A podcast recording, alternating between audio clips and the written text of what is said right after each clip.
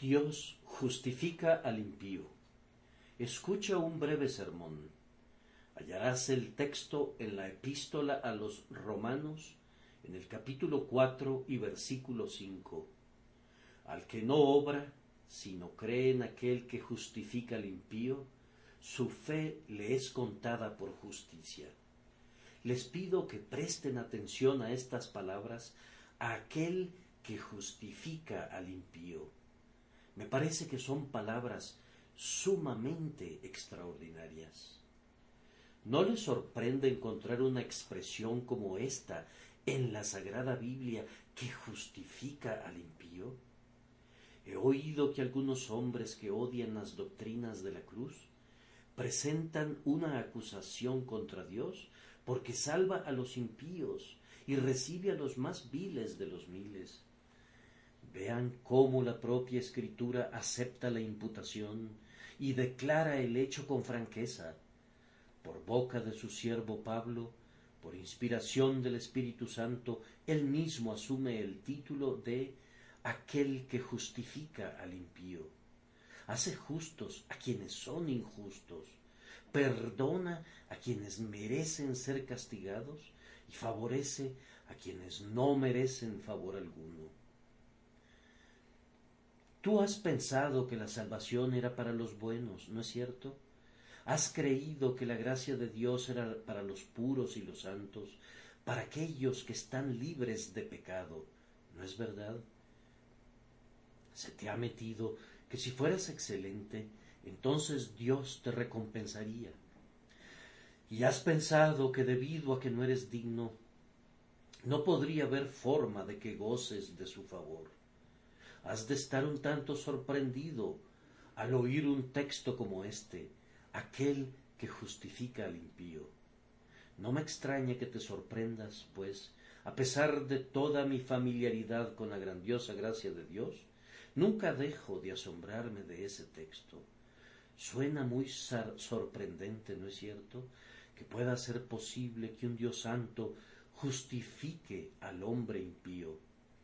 Nosotros de acuerdo a la legalidad natural de nuestros corazones, estamos hablando siempre de nuestra propia bondad y de nuestros propios méritos y sostenemos tenazmente que ha de haber algo en nosotros que atraiga la atención de Dios. Ahora Dios, que ve a través de todas nuestras imposturas, sabe que no hay ninguna bondad de ningún tipo en nosotros Dios dice que no hay justo ni aun uno. Sabe que todas nuestras justicias son como trapos de inmundicia y por ello el Señor Jesús no vino al mundo para buscar la bondad y la justicia entre los hombres, sino para traer consigo bondad y justicia y para otorgarlas a aquellas personas que carecen de ellas viene no por causa de que seamos justos, sino para hacernos justos. Él justifica al impío. Cuando un abogado se presenta en la corte, si es un hombre honesto, desea litigar el caso de una persona inocente y absolverla ante la corte de los cargos que son falsamente imputados a su cliente.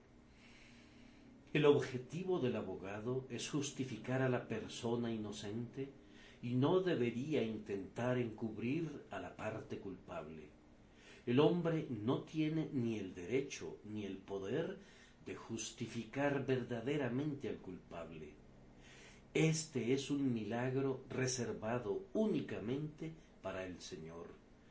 Dios, el soberano infinitamente justo, sabe que no hay un solo justo en toda la tierra que haga el bien y no peque, y por tanto, en la infinita soberanía de su naturaleza divina y en el esplendor de su amor indecible, asume la tarea no de justificar al justo, como de justificar al impío. Dios ha concebido la manera y los medios de hacer que el impío sea justamente acepto delante de él. ha establecido un sistema mediante el cual puede tratar al culpable con perfecta justicia, como si toda su vida hubiese estado libre de ofensa, sí, puede tratarlo como si fuera enteramente libre de pecado. Él justifica al impío. Jesucristo vino al mundo para salvar a los pecadores. Es algo muy sorprendente, algo que debe ser asombroso más que nada para aquellos que ya disfrutan de la justificación. Yo sé que para mí sigue siendo, hasta el día de hoy, el mayor portento que pudiera conocer que Dios me justificara a mí. Yo me siento como un bulto de indignidad, como una masa de corrupción, como un montón de pecado, aparte de su amor todopoderoso. Sé con una plena seguridad que soy justificado por la fe que es en Cristo Jesús y que soy tratado como si yo hubiese sido perfectamente justo y hecho heredero de Dios y coheredero con Cristo. Y sin embargo, por naturaleza, debo tomar mi lugar entre los más pecadores. Yo, que soy completamente indigno, soy tratado como si hubiese sido merecedor. Soy amado con tanto amor como si siempre hubiese sido piadoso, aunque más bien yo era un impío. ¿Quién podría evitar sentirse sorprendido por esto? La gratitud ante tal favor se reviste con ropas de asombro. Ahora, aunque esto sea muy sorprendente, quiero que adviertas cuán asequible se hace el Evangelio para ti y para mí. Si Dios justifica al impío, entonces, querido amigo, Él puede justificarte. ¿Acaso no eres precisamente de ese tipo de personas? Si eres un, inconverso en este preciso instante, es una descripción muy apropiada de ti. Has vivido sin Dios, has sido lo opuesto de piadoso. En una palabra, has sido y eres impío. Tal vez ni siquiera, ni siquiera hayas asistido a algún lugar de adoración en el día domingo, y más bien has vivido descuidando ese día y la casa y la palabra de Dios, lo cual demuestra que has sido impío. Y lo que es más triste todavía, pudiera ser que incluso hayas tratado de dudar de la existencia de Dios y hayas llegado hasta el extremo de declararlo. Has vivido en esta hermosa tierra que está saturada de evidencias de la presencia de Dios y todo este tiempo has cerrado tus ojos a las claras evidencias de su poder y deidad. Has vivido como si no hubiera Dios. En verdad, te habría agradado sobremanera si hubieses podido demostrarte a ti mismo con absoluta certeza que no había ningún Dios. Posiblemente hayas vivido muchísimos años de esta manera, de tal forma que ahora ya estás muy bien establecido en tus caminos, y no obstante, Dios no está en ninguno de ellos. Si fueras calificado como impío, esa palabra te describiría con tanta precisión como si el mar fuera clasificado como agua salada. ¿No es cierto? ¿Acaso seas una persona de otro tipo? has cumplido regularmente con todas las formas externas de la religión, pero lo has hecho sin involucrar tu corazón en absoluto y has sido realmente un impío. Aunque te reúnes con el pueblo de Dios, nunca te has reunido con Dios tú solo. Has participado en el coro y sin embargo no has alabado al Señor con tu corazón has vivido sin, ninguna, sin ningún amor a Dios en tu corazón o alguna consideración para sus mandamientos en tu vida. Bien, tú eres precisamente la clase de hombre a quien es enviado este Evangelio. Este Evangelio que declara que Dios justifica al impío. Es algo muy asombroso, pero está felizmente disponible para ti. Es lo apropiado para ti, ¿no es cierto? ¿Cómo deseo que lo aceptes? Si fueras un hombre sensato, verías la insigne gracia de Dios al proveer para personas que son como tú y te dirías, justificar al impío. Entonces, ¿por qué no habría yo de ser justificado y ser justificado de inmediato? Ahora, observa además que ha de ser así, que la salvación de Dios es para quienes no la merecen y no tienen ninguna preparación para ella. ¿Es razonable que la declaración sea incorporada a la Biblia? Pues, mi querido amigo, nadie más necesita justificación sino quienes carecen de una justificación propia. Si algunos de mis oyentes son perfectamente justos, no necesitan ninguna justificación. Tú sientes que estás cumpliendo bien con tu deber y casi estás poniendo al cielo bajo una obligación para contigo. ¿Qué necesidad tienes de un Salvador o de la misericordia? ¿Qué necesidad tienes de justificación? ¿Ya estarás cansado de mi libro en este momento? Pues no tiene ningún interés para ti. Si algunos de ustedes se están dando aires tan altivos, escúchenme unos momentos tan ciertamente como que viven ahora, ustedes serán condenados. Ustedes, hombres justos, cuya justicia es enteramente el resultado de su propia obra, son ya sea engañadores o engañados, pues la escritura no puede mentir y lo dice muy claramente. No hay justo ni aun uno en todo caso, no tengo ningún evangelio que predicar para los justos con justicia propia, no, ni siquiera una palabra del evangelio.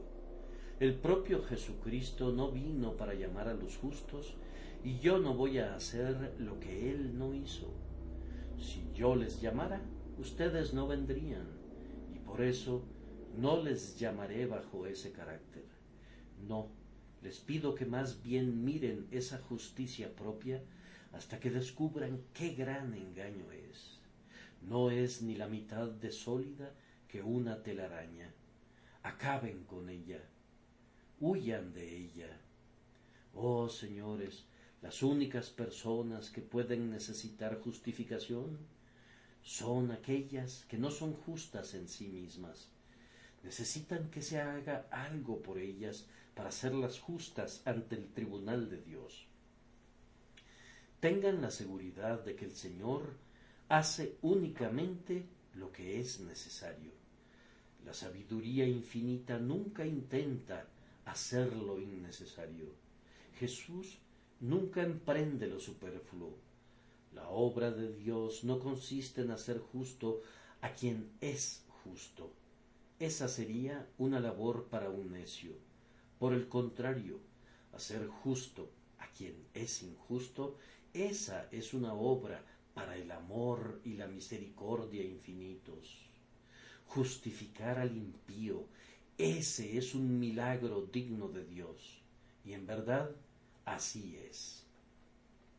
Ahora, miren, si hubiera en alguna parte del mundo un médico que ha descubierto remedios valiosos y eficaces, ¿A quién sería enviado ese médico? ¿Sería enviado a quienes están perfectamente sanos? Espero que no. Ubíquenlo en un distrito donde no hubiere personas enfermas y se sentiría fuera de lugar. No podría curar a nadie. Los sanos no necesitan médico sino los enfermos. ¿Acaso no es igualmente claro que los grandiosos remedios de la gracia y la redención son para los enfermos del alma? No podrían ser para los sanos, pues no les serían de utilidad. Si tú, mi querido amigo, sientes que estás enfermo espiritualmente, el médico ha venido al mundo para ti. Si estás completamente arruinado en razón de tu pecado, eres precisamente la persona buscada en el plan de salvación. Yo declaro que el Señor de amor tenía bajo su mirada a personas precisamente como tú cuando ordenó el sistema de gracia. Supongan que un individuo de espíritu generoso resolviera perdonar a todos aquellos que estuvieran endeudados con él. Es claro que esto sólo podría aplicarse a quienes realmente fueran sus deudores. Una persona le debe mil libras esterlinas, otro le debe cincuenta libras esterlinas.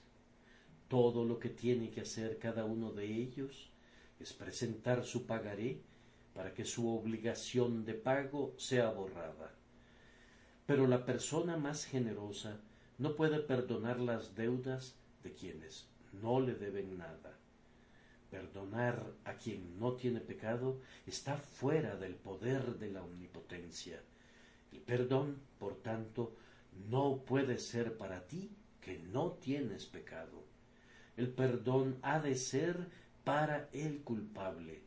La remisión ha de ser para el pecador. Es absurdo hablar de perdonar a quienes no necesitan el perdón, de absolver a quienes no han cometido ninguna ofensa. ¿Piensas que has de ser condenado porque eres un pecador? Esta es la razón por la cual puedes ser salvado. Debido a que te reconoces pecador, quiero alentarte a creer que la gracia es dispensada a personas como tú. Uno de nuestros autores de himnos se atrevió incluso a decir un pecador es algo sagrado. El Espíritu Santo lo ha hecho así. Es verdaderamente cierto que Jesús busca y salva lo que se había perdido. Él murió y llevó a cabo una expiación real por pecadores reales. Cuando los hombres no están jugando con las palabras o llamándose a sí mismos miserables pecadores por pura cortesía, me siento lleno de gozo cuando me reúno con ellos. Me daría gusto platicar la noche entera con pecadores que se reconocen sinceramente como tales. El mesón de la misericordia nunca cierra sus puertas para ellos, ni días de semana ni domingos. Nuestro Señor Jesús no murió por pecados imaginarios, sino que la sangre de su corazón fue derramada para limpiar manchas de color carmesí que nada más podría quitar. Aquel que es un negro pecador es el tipo de hombre que Jesucristo vino a blanquear. En cierta ocasión, un predicador del Evangelio predicó un sermón sobre el texto Ahora ya también el hacha está puesta a la raíz de los árboles, y pronunció un sermón de tal naturaleza que uno de sus oyentes le dijo uno habría pensado que usted estaba predicando a criminales. Su sermón debió haber sido predicado en la cárcel del condado. Oh, no, respondió el buen hombre, si yo predicara en la cárcel del condado, no predicaría sobre ese texto. Allí predicaría sobre palabra fiel y digna de ser recibida por todos, que Cristo Jesús vino al mundo para salvar a los pecadores. Justo eso. La ley es para los justos con justicia propia, para abatir su orgullo. El Evangelio es para los perdidos, para suprimir su desesperación. Si no estás perdido, ¿qué tienes que ver con un Salvador?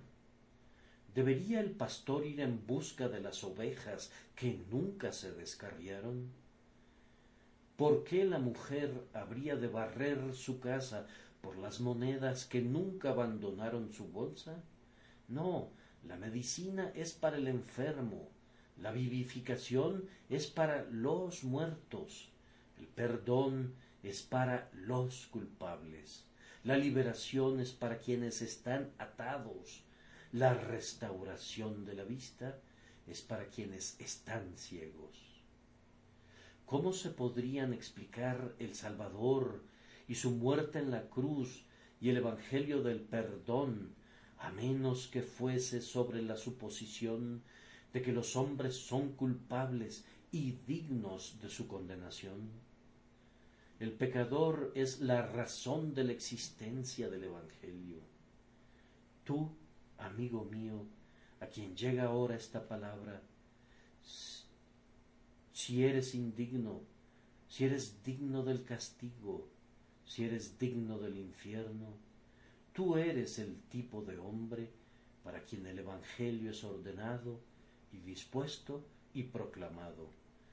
Dios justifica al impío. Yo quisiera presentar esto de manera muy sencilla.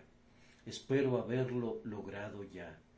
Pero aun así, sencillo como es, únicamente el Señor puede hacer que un hombre lo vea.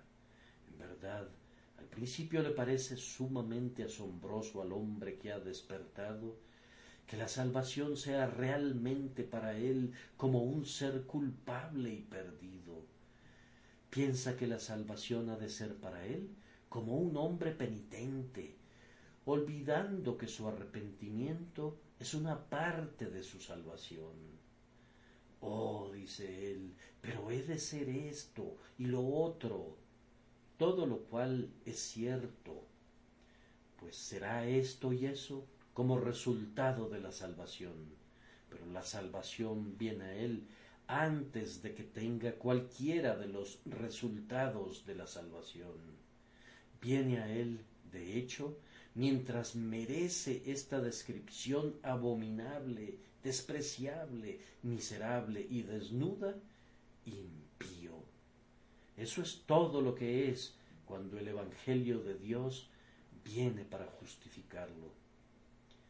Quisiera, por tanto, exhortar a quienes no poseen nada bueno, que temen que ni siquiera tienen un sentimiento bueno o cosa alguna que les recomiende ante Dios, que crean firmemente que nuestro misericordioso Dios puede y quiere recibirlos sin nada que les recomiende y perdonarlos espontáneamente no por causa de que esos individuos sean buenos, sino debido a que Él es bueno.